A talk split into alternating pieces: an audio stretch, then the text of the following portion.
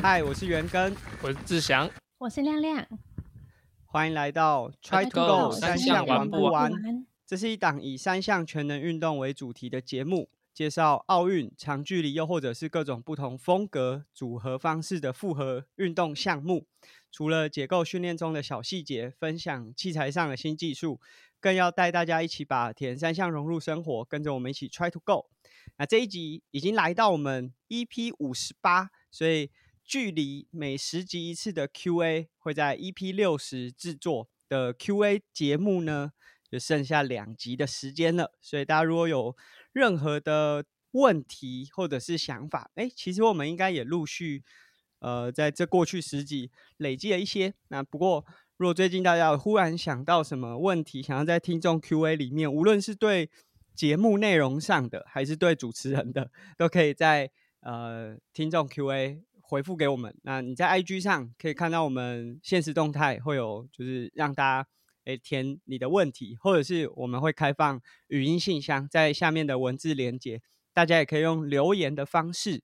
提问问题给我们。那说到关于主持人的问题，哇，我们这个礼拜，我们今天录音的时间是六月十一，所以距离发布其实呃剩没多久，算是很。新鲜的一集，这一集呀，我们这个礼拜主持人们发生蛮多有趣的事情，或者是即将发生。就第一个是今天录音的当下是亮亮的生日，生日快乐！哇，这很厉害哦，因为今天六月十一号，礼拜六的早上，然后其实在前一天，亮亮也做了一个突破，就是他上架了他自己的子节目。亮亮来介绍出他的名字叫什么？少女跑起来！我是少女，请呼吁呼吁一下，对，就是十四岁到九十岁都是少女，好不好？不要再说我什么已经不是少女了，过了少女的年纪 是阿姨，请问没礼貌。在此郑重呼吁哦，就是十四岁到九十岁都是少女，所以请大家看注意哎，哦，然后。志祥呢，就是我们在上一集节目，呃，其实是晚发了一周啦。本来上一集节目应该会在他还在韩国的时候就发，不过上周发的时候他已经回到台湾，然后其实在这周一，就是我们节目播出的这周一，他就解隔离了。哦，恭喜志祥，耶！终于，而且他体验了，他体验了这种十十天十一晚的隔离啊，这次是七天，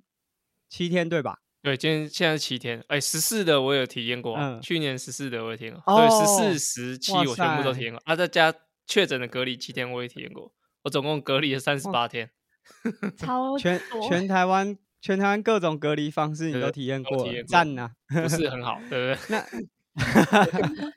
对，接下来其实陆续陆续的还有蛮多，就无论是精英选手，再来七月呃青少年的选手，还有包含。呃，U 二三的他们会去哈萨克参加他们年龄级别的比赛，就相较这一次志强带的选手去韩国，可能成绩稍微低一点，但成绩低不代表强度会低，因为当青少年选手全部聚集在一起的时候，也是一种恐怖。对，就是无论是比赛强度比较不会掌控配速，然后或者是策略上面呃没有那么稳定，然后每有点多头马车啦，所以成绩可能低了一点，强度不一定会低，所以这也预祝青少年的选手呢，在七月比赛可以有好的表现。那这是精英选手部分，七月可能会陆续的出国。其实，在四名选手。在下半年也有蛮多比赛的，对吧？就是包含 Xterra 世锦赛和 Ironman 的世锦赛，呃，今年都有蛮多选手已经决定要前往。就虽然说现在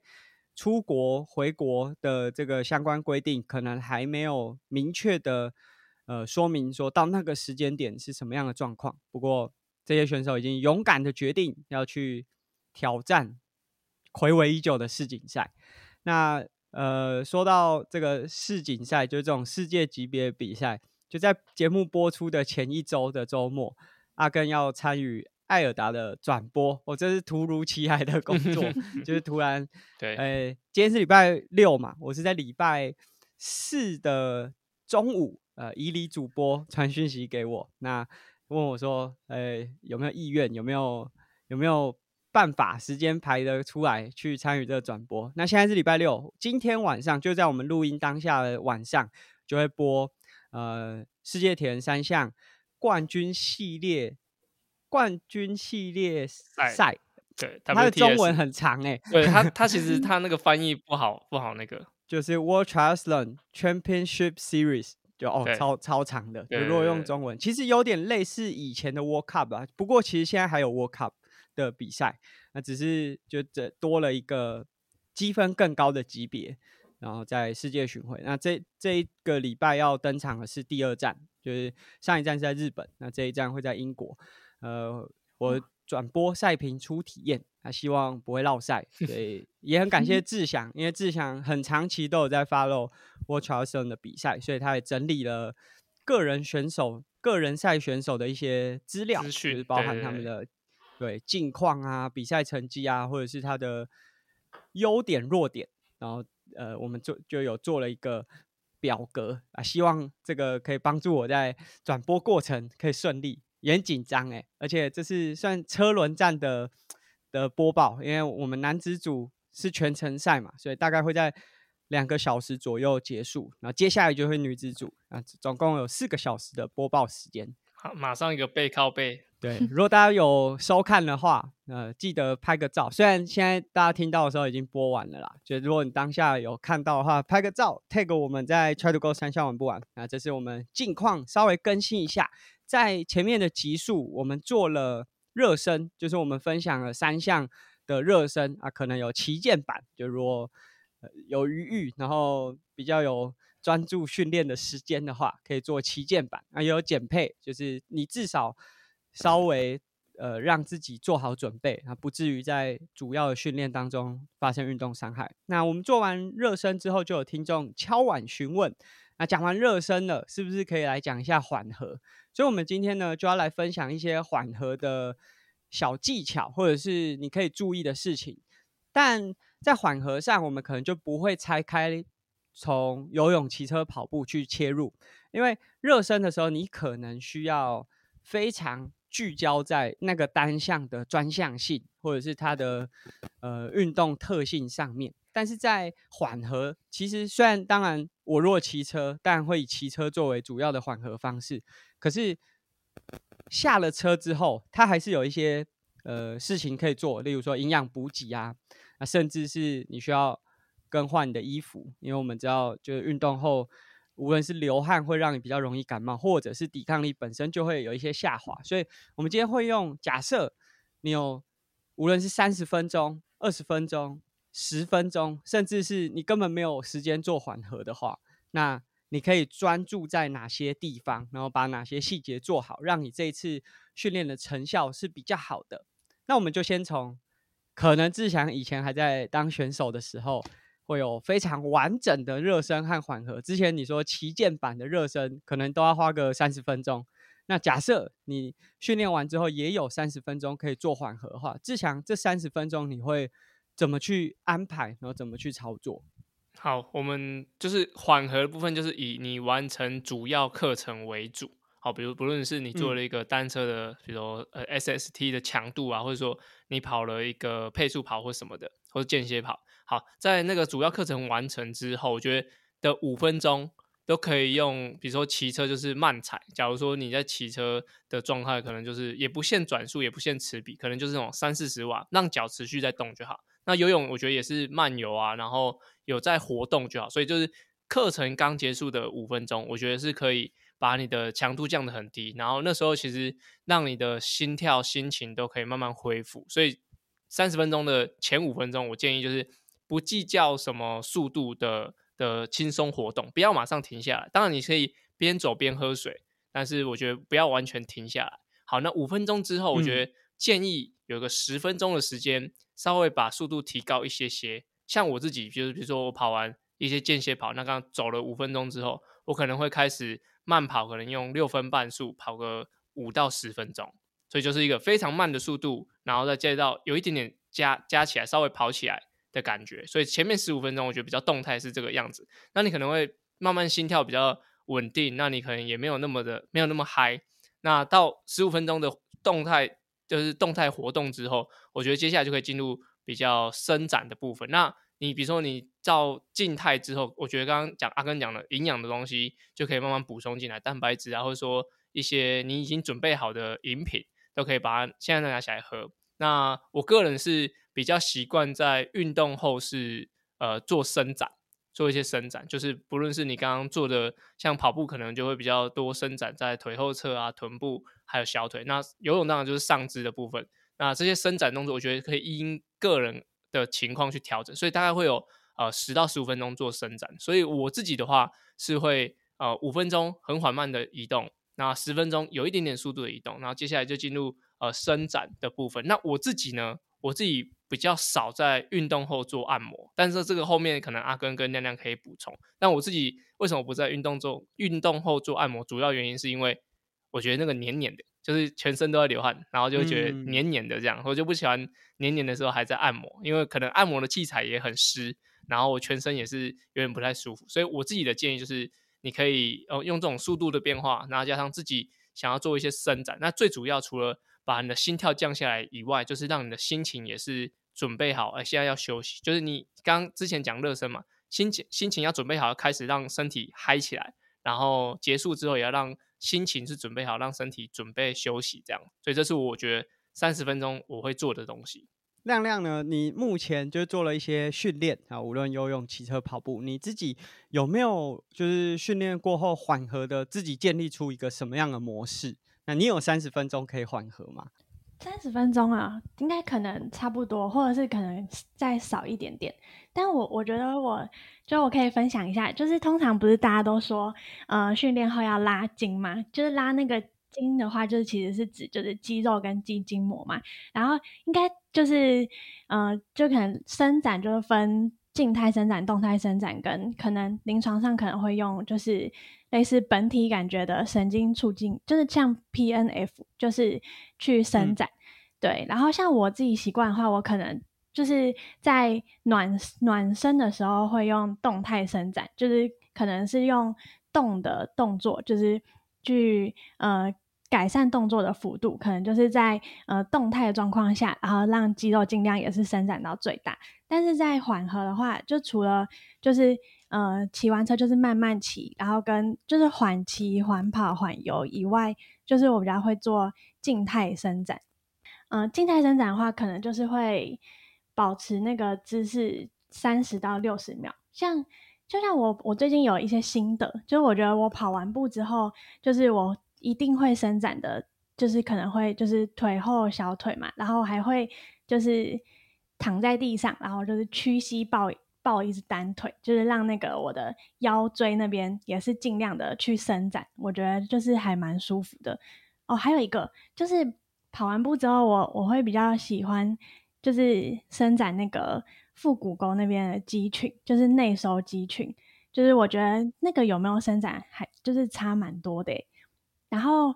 就是还有。假设说就骑车的话，我我可可能会会在家，就是因为我觉得骑车好像上半身骑完之后，有时候上半身都会比较不舒服，所以就是会再多伸展上半身的胸椎的活动，或者是拉胸小肌啊、上斜方肌这些肌群。亮亮刚才和我们分享一些伸展的方式，因为我们忘记在上一集热身有没有讲说，如果热身要做伸展，应该以动态为主。不过，其实我们实际分享的案例，就无论志祥可能有用这个按摩球啊，稍微滚动一下，它都比较属于动态的，就是利用活动的方式，让你的关节活动度打开，或者是呃动作可以有比较好的表现。因为我们在热身还没进行的时候，你可以想象这是一条就是。干干的海绵，然后你如果过度的去伸展它，它未必会有很好的效果。那但是在缓和，就是我完成运动训练之后，你的肌肉可能已经充血，然后已经经过了前面训练的这些疲劳，那借由静态的伸展的拉长呢，可以帮助肌肉恢复弹性。然后这个拉呃伸展不是这五秒啊十秒就可以。就可以简单带过，因为它可能需要稍微长一点点的时间，才可以让你的肌肉神经获得就是这个放松的讯息。所以这这个是热身的时候的呃伸展动作和缓和时候伸展动作的差异。那志祥刚才在分享说，这个三十分钟的缓和，如果时间足够的话，他可能在下车以骑车为主，就是在下车前会先做简单的轻踩，啊，再稍微把速度加起来。这个其实我印象蛮深刻的，就是我们以前还在北师大，然后我那时候是实习教练，然后阿展教练在带游泳的时候，每次游泳训练结束会有呃可能十分钟、十五分钟的慢游，那当然会先让选手都用一个比较轻松的方式，就是任任意姿势，你也可以仰泳啊，或者是很舒服的踢水这样子，先做个五到八分钟，那后面其实还会再做一个。轻松游，那这个跟刚才我们讲的这个慢游有什么差异？就阿展教练有一天就突然呃，可能有一点生气哦，他就把大家全部说：“哎，来停下来，停下来！”因为大家在做最后的那一个轻松游的时候都很随便，就无论是姿势上还是整个动作的稳定性都很差。那阿展教练就分享说：“呃，我们每一次训练完。”可能会有一个轻松的慢游，你用仰视啊也好，就让自己的心跳降下来，然后肌肉从原本刚做完课表紧绷的状态，恢复到比较轻松的状态。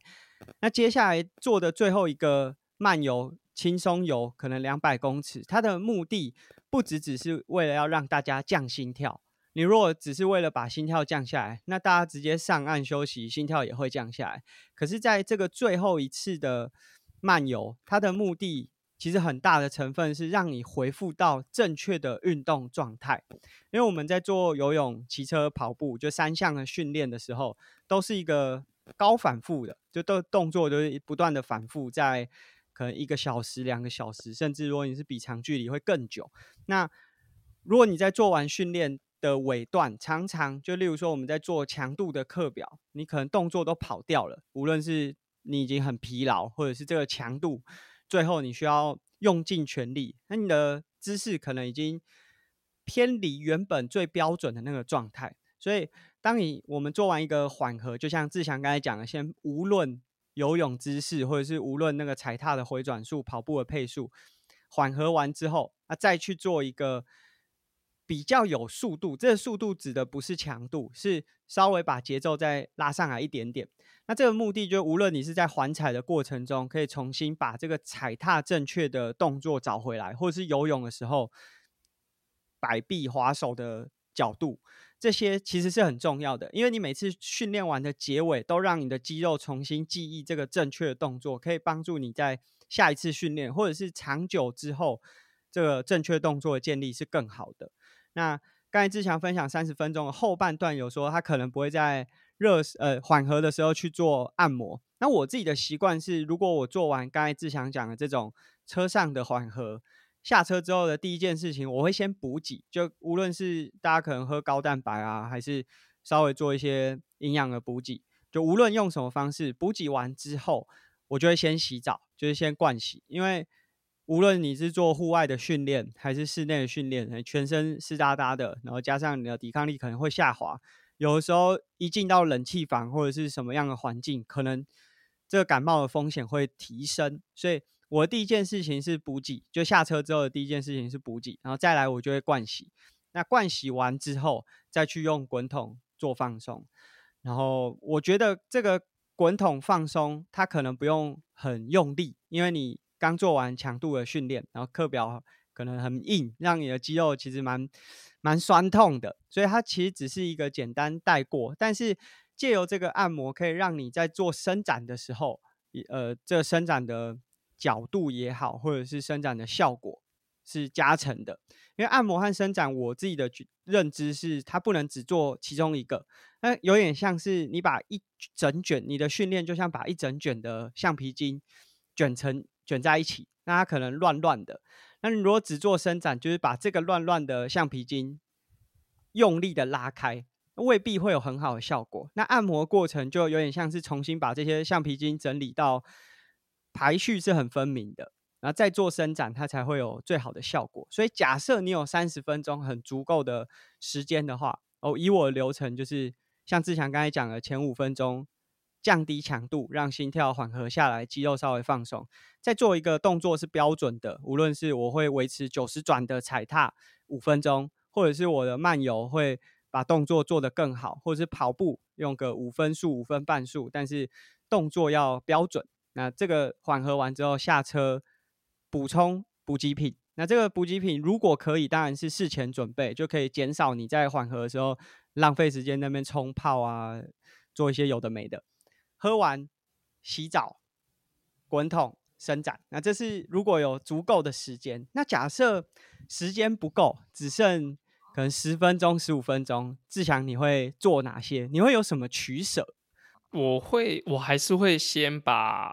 呃环跑这个部分把它完成，就是动态的部分来完成。然后静态的话，就要看当下的情况。比如之前在在田工厂比较长，就是我要衔接下一堂课。那我可能就是，比如说我刚练完，那剩十十五分钟好了，那我可能会一样会先轻踩，或者一样就是原本做的这种事情会继续做。然后如果说待会的课程我是可以稍微，比如说像功率课，我可以在后面稍微做一点伸展，我就会把这些动作把它放到之后再来做。对，就是，但是如果说之后是一个就静态的开会，需要在室内的话，其实我到。到那个时候，我就改成自己用在坐坐在位置上按用按摩的方式，就是稍微会把东西还有情况稍微分开来。就是我觉得最后那个缓和的动态会是我蛮重要，就不会说呃一强度结束之后就去伸展，这样就是呃后面那个动态的部分是我觉得还我觉得蛮重要的部分。那亮亮呢？刚刚你说目前你的缓和都还是。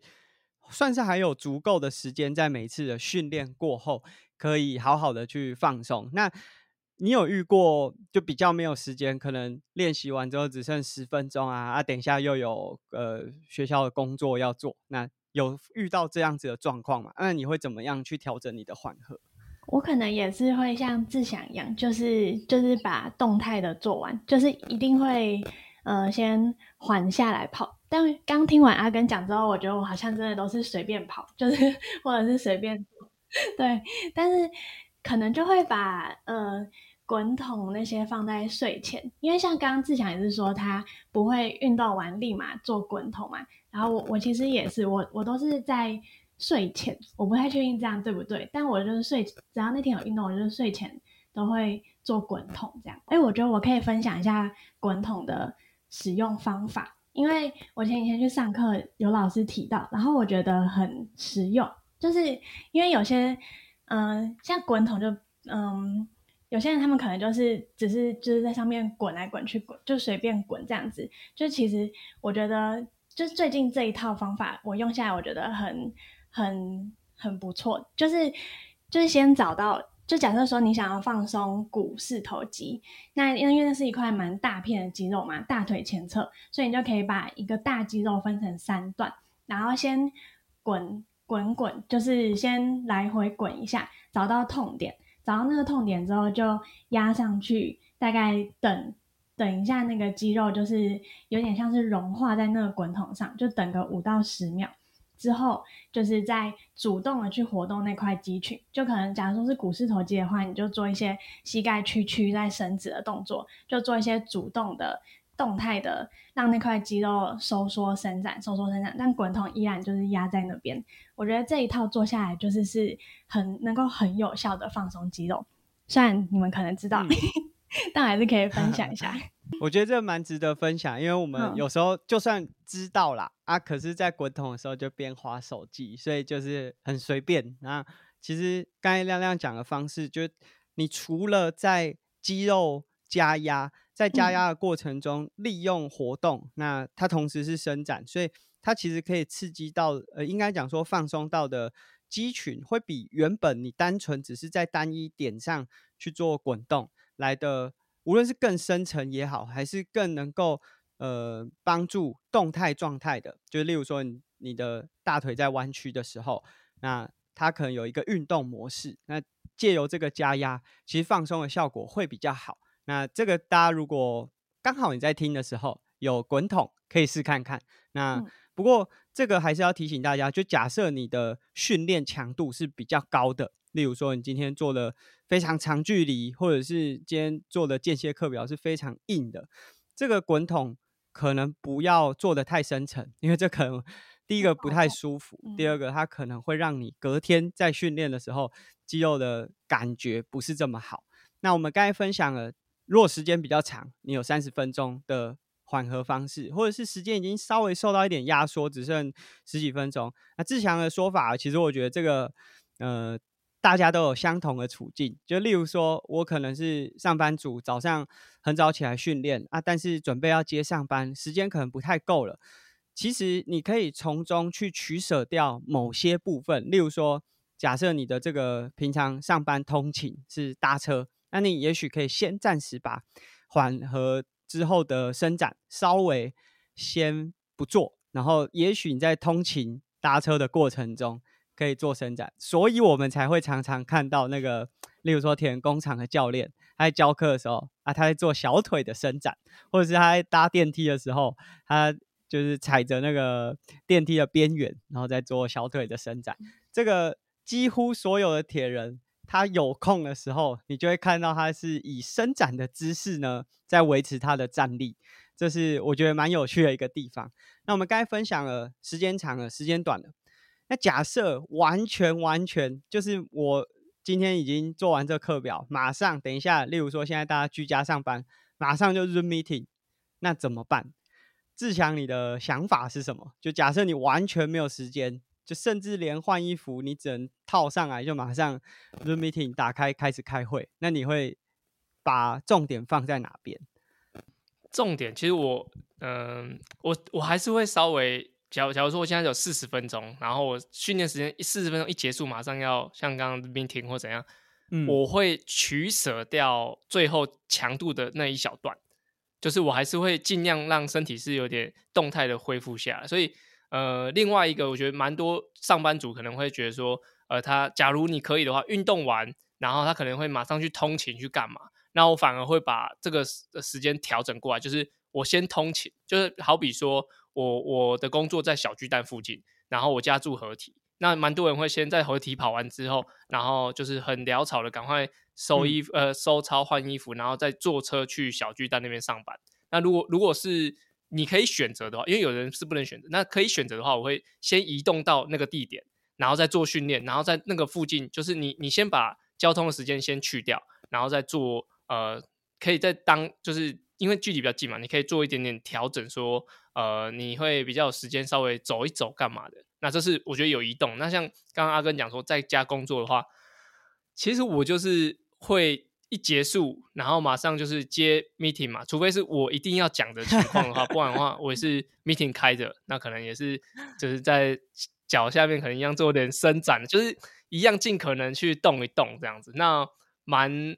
呃，这我觉得这蛮真的蛮难，就是你要怎么样在这个会议里面，然后找到空档可以这样子稍微动一动干嘛的？对我觉得这这可能有些很多会线上会议的一些小技巧，他们都都知道，就比如说换个大头贴或干嘛的，或者什么方式可以让你的画面看起来是比较呃栩栩如生，然后但是其实你在做其他事情，对吧？那我觉得回归到刚刚阿根讲，就是如果像这样子，就是马上要要做会议，或者说你不能动的情况，我觉得。擦干汗啊，然后能够的话，就是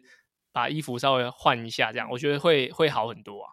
像志强刚才讲的这个，大家应该都有非常亲身的体验。那我觉得最重要的就是在训练的时候，你就不要把时间整个吃到满。例如说，你的强度课表可能这四十分钟不要抓的那么满，你宁愿牺牲掉最后那一组做课表的机会，但是还是要。完成我们刚才讲的强度降低，然后确实把你的动作做好。因为其实之前我有听过一个说法，就是如果你刚刚做完强度，然后马上没有做缓和的这种缓跑啊，降低强度的这个缓和，可能会对心脏有一些伤害。不过我自己对这个论点是稍微抱持一点质疑啊，因为我无论有没有做缓和，心跳自然都会降下来。那当然有一些检测的依据是利用你做完训练之后啊，心跳回到呃安静心跳或者是休息心跳的那个时间来判断你的生理表现或者是体能状态。但是既然心跳都会降下来，其实它对心脏我自己觉得应该不会有太大的伤害。但我们在前面已经讲过，就假设你带着前一次肌肉做完强度之后，啊，你可能用了错误的动作，或者是有很多代偿，这肌肉是会记忆下来的。那你在下一次的训练或者长久下来，对整体你的动作模式可能都不会这么好。所以刚刚我们其实从三十分钟就时间很足够的时候，就已经讲说，如果足呃时间是许可的话，你要有一个。就是让自己恢复到动作模式是正确的。那假设你没有时间去做伸展，就是做这个训练之后的缓和，那你应该就是稍微呃缩减一点你主课表的时间，那去把这个缓和确实做好。假设真的都没有时间做缓和，其实你在那一天整天结束，也许是睡前再去做滚筒的按摩，再去做缓和，其实都还是会有帮助，并不会。影响说，哎，你早上的训练没有做缓和，就让你的肌肉状态变得很不好。甚至，其实我想，我和志强 现在都有点类似这样啊。我们可能有两三天都没有办法好好的做缓和，所以会特别安排一个时间，稍微做个伸展，然后让自己放松一下。那它其实也某种程度是可以有点像是补课，让你的肌肉弹性恢复到比较好的状态。所以。今天我们的分享呢，分享训练之后的缓和，其实有几个重点。第一个是还在专项上，就是你还在游泳、骑车、跑步上，除了降低心跳，要让你的动作恢复到一个好的状态。那第二个是下车之后，呃，如果可以的话，赶快进行营养的补给。无论你是用高蛋白还是用什么样的方式，这个三十分钟甚至是二十分钟内的补给，对于合成是比较。有帮助的，那它会比你可能过一两个小时之后再吃还来得好。那第三个是灌洗，因为训练之后的抵抗力会下滑，那你身上湿湿的，尤其是现在夏天，你如果在户外训练完，马上进到冷气房，感冒的机会也会提升。换洗完之后，也许可以做一些滚筒，或者如果你的习惯是只做伸展，其实都没关系，就是用伸展按摩的方式去帮助肌肉恢复弹性。假设你的时间并不足够的话，至少要在车上做好这个强度，确实慢慢让它下修，然后动作模式恢复到一个正常，准备好让他在下一次进行运动训练的时候，可以有比较好的动作状态。那这个长久下来，也可以帮助你建立出一个比较好的运动动作。好，那这是我们今天的节目，和大家分享了训练之后的缓和，希望对大家有帮助。那如果大家对我们的节目有兴趣，可以在 Apple Podcast 上面给我们评价，啊，或者是留言给我们。然后我们 EP 六十的听众 Q&A 也即将登场，所以如果大家有兴趣的话，可以在 IG 或者是 Apple Podcast 上面的评价提出你的问题。那我们下期节目见，拜拜，拜拜拜。